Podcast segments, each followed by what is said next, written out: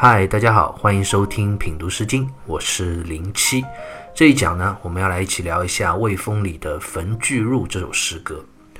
这首诗歌所要表达的主要内容是诗人对于自己爱人的无限赞美之情。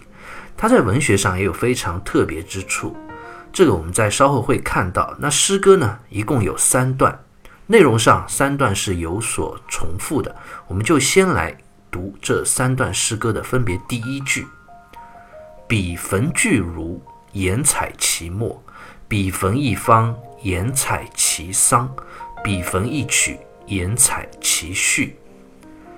彼焚巨如的“焚”字啊，指的就是汾水，在今天的山西省，也是当时魏国的一条主要的河流。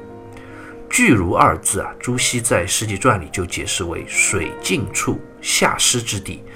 意思就是指在水边滴湿的地方。那在汾水边的滴湿之处有什么呢？盐采其末。盐是一个语助词，没有实际的含义。末呢是一种植物，是一种野菜的名字。有的说是我们现在所称的酸蘑。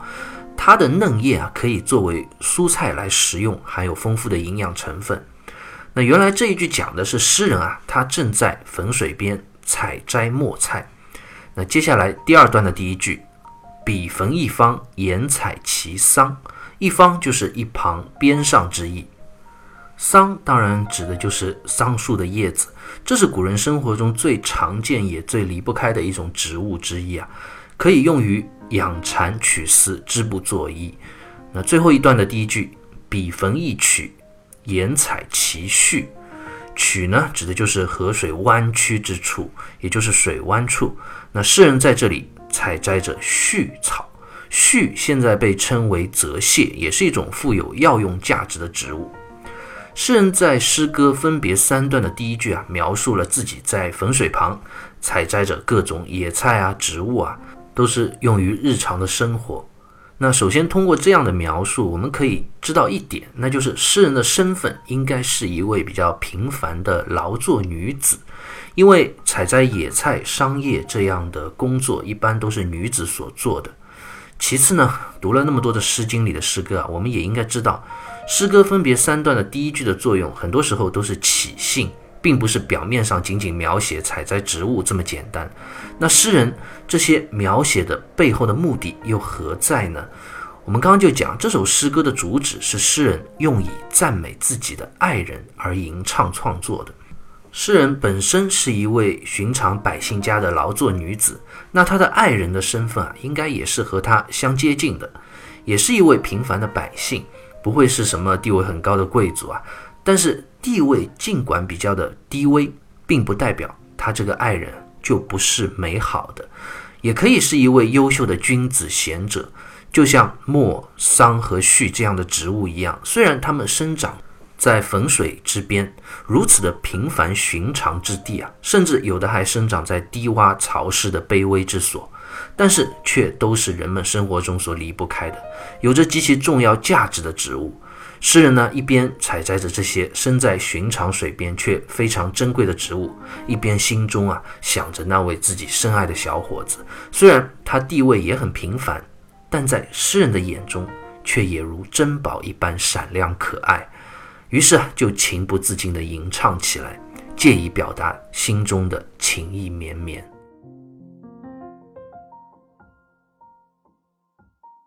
那究竟诗人所爱慕的这位寻常的男子是怎么一个好法呢？接下来诗歌分别三段的第二句，诗人就紧接着正面表达了自己对于爱人的深情赞美，心中啊浓浓的爱意也表露无遗。笔记之子美无度，笔记之子美如鹰，笔记之子美如玉。笔记之子的这个“其”字在这里读“记”，是做语助词用的，也没有实际的含义。意思就讲，我的爱人就是那一位小伙子啊。那是怎样的一个小伙子呢？美无度，这个形容词实在是写得太好了。朱熹在《世纪传》里就解释说啊，无度言不可以尺寸量也。意思就是讲，无度这两个字指的就是无法度量。这位诗人在讲自己爱人的美好。简直就是无法形容、无可度量的。用大白话来说，就是好的没边儿了。这是爱情中非常常见的一种状态。我们现在形容自己爱慕的对象时候，也有一个常用的词语啊，就是男神、女神，是吧？这是这个爱人在你心目中的地位已经到了极致的表现，就像神一样了。什么玉树临风、英俊潇洒、沉鱼落雁、闭月羞花这样的形容词，虽然是很美好，但是如果用来形容你眼中的这个爱人啊，都变得如此的苍白无力，所有加在一起。也无法表达你心中对他爱慕和赞美之情，这种美是无法言说的。我们人啊，对于那些世间最完美的东西啊，都是无法言说的。比如宗教里的神，或者哲学家眼中的道和真理啊，这些都是没有办法去定义的，也无法用语言来说明的。老子就说：“大道无言。”真正世间至真至美、最奥妙、最玄妙的真意。只能去体验，又怎么能够用言语来描述呢？又怎么能用一个尺度来定义呢？而这位爱人，在诗人的眼中就到了这样一个高度。我们说，千古以来对于爱人的形容词，还有哪个能超过“美无度”这一句吗？我想大概是没有了。这就是爱情的魔力，让人痴迷又让人沉醉。接下来诗歌的后两段的第二句，诗人好像慢慢从痴狂的爱情中稍微清醒了一点，似乎说美无度啊，我们读者不一定能有体会，所以他考虑我们的感受啊，他又用了两个比喻来形容，美如樱，美如玉。樱指的就是花朵，意思就讲我这个爱人啊，如果跟你说美无度啊，你未必能真的懂。那如果真的要来形容它的话，它就好像那盛开的花儿那样，就像精美温润的玉石一般。哎，总之只能跟你们这些旁人和外人形容这么多了。不管怎么样，在我的心中，它就是无法言说、无与伦比的美丽。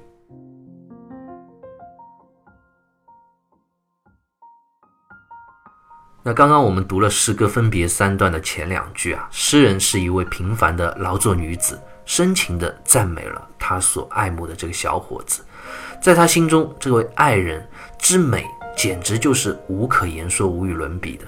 那接着来看诗歌分别三段的最后一句，这也是这首诗歌非常精彩的一句，让整首诗歌的文学张力又上了一个台阶。我们刚刚就讲过，对于这位爱人，诗人已经算是词穷了，再怎么言说也无法正面的去形容她的美好了。所以诗人在每段的这最后一句啊，想出了另一个形容的方法，那就是我正过来可能没法再说了，我可以反过来说。这种方式就是文学上的反衬法。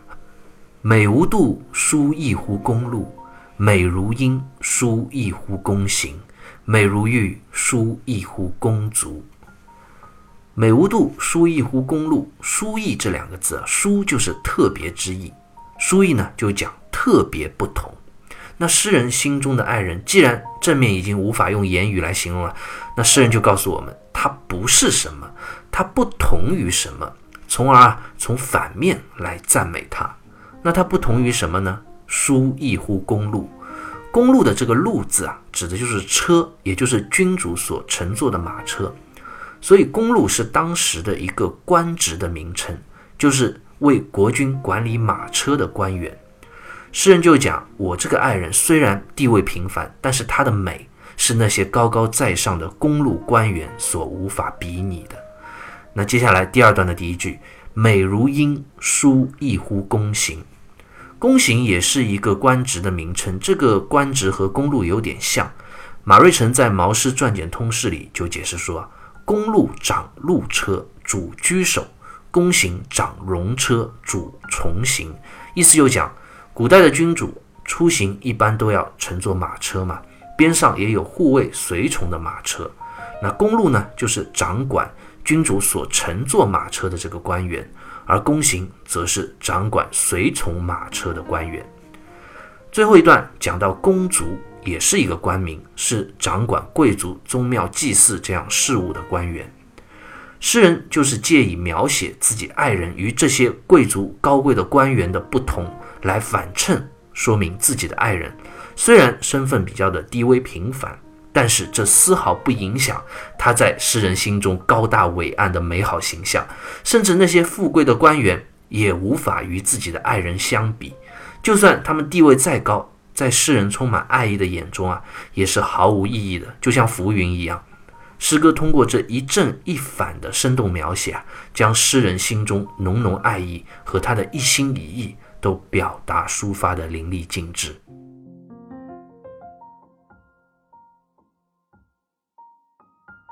焚巨鹿》这首诗歌读到这里，我们就读完了。诗人是一位完完全全为爱痴迷的女子。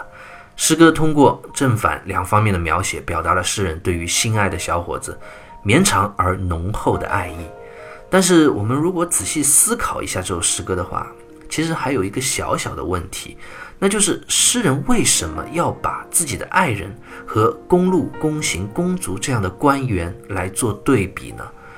如果按正常来说的话，每个时代都有所谓的富贵贫穷啊，有当官的，也有老百姓，这也很正常嘛。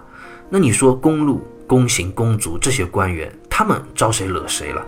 那富贵当官又有啥不好？是不是？其实诗人啊，在这里要做这个对比，想要表达的当然不是表面上地位高低或者官职高低的区别，而是一个人内在的品行和道德之美。《韩诗外传》里就说啊，盖春秋时进官皆贵族子弟，无才仕禄，贤者不得用，用者不必贤也。意思就讲，诗人在诗歌中所提到的公禄、公行、公族这些官职，在当时的魏国都是由贵族的子弟所担任的，都是世袭的。也就是说，只要你出身贵族，就有资格可以去当这样的官。不一定要你多有贤能，有多少水平，所以可想而知啊，当时这样的官员多半都是养尊处优的贵族纨绔子弟，仗着自己贵族出身啊，混个一官半职，但是实际上他们都是缺乏管理能力、缺乏道德素养的。诗人所借以对比讽刺的，也是他们的德行和素养，并不是指他们的官职和地位。正因为如此啊，历来就有很多看法都认为，《焚巨入》这首诗歌虽然表面看是一首赞美爱人的诗歌，但其实背后啊，则是一首讽刺诗。诗人通过对自己爱人的赞美来引讽那些贵族官员子弟们无德无道的状态，这也是一种可以讲得通的诠释角度。不管财富也好，官职也好啊，其实这本身并不是什么坏事。都很正常，但关键在于那拥有财富和官职权力的人到底是一个怎样的人。就像我们上一篇诗歌讲到《葛句》这首诗，也是一样，也是一首讽刺诗。但是诗人所讽刺的并不是富人，而是讽刺那些高傲自大、自以为是、剥削百姓的富有小人。今天的《焚巨入》这首诗歌也是一样，他所讽刺的。也不是公路、公行、公族这些官职本身，而是这些世袭当官、无道无德的青年贵族子弟们。《论语》里啊，孔子就讲：“邦无道，富且贵焉，耻也。”意思就是说，财富和官位本身啊，都是没有错的。如果你有了财富，你有了官职和权力，你能够通过你的财富和权力让这个国家变得更强大，人民生活得更好，那都是好事。但如果这个国家是一个无道昏暗的国家，你在这样的世道里通过剥削别人而变得富有，或者你担任着某些贵族官员的职务却没有管理的能力，无道无德，那这样的富和贵是让人可耻的。当然，这也是会被百姓所讥讽怨恨的。那当然，不管《焚巨鹿》这首诗歌到底是一首单纯的赞美诗也好，还是一首隐约婉转的讽刺诗也好，我想我们都能够从中懂得一个最基本的道理，那就是一个人的美好和富贵本身啊没有太大的关系，而是在于他纯洁的内在品质和高尚的道德素养。好，关于《焚巨鹿》这首诗歌，我们就先聊到这里，下期再会。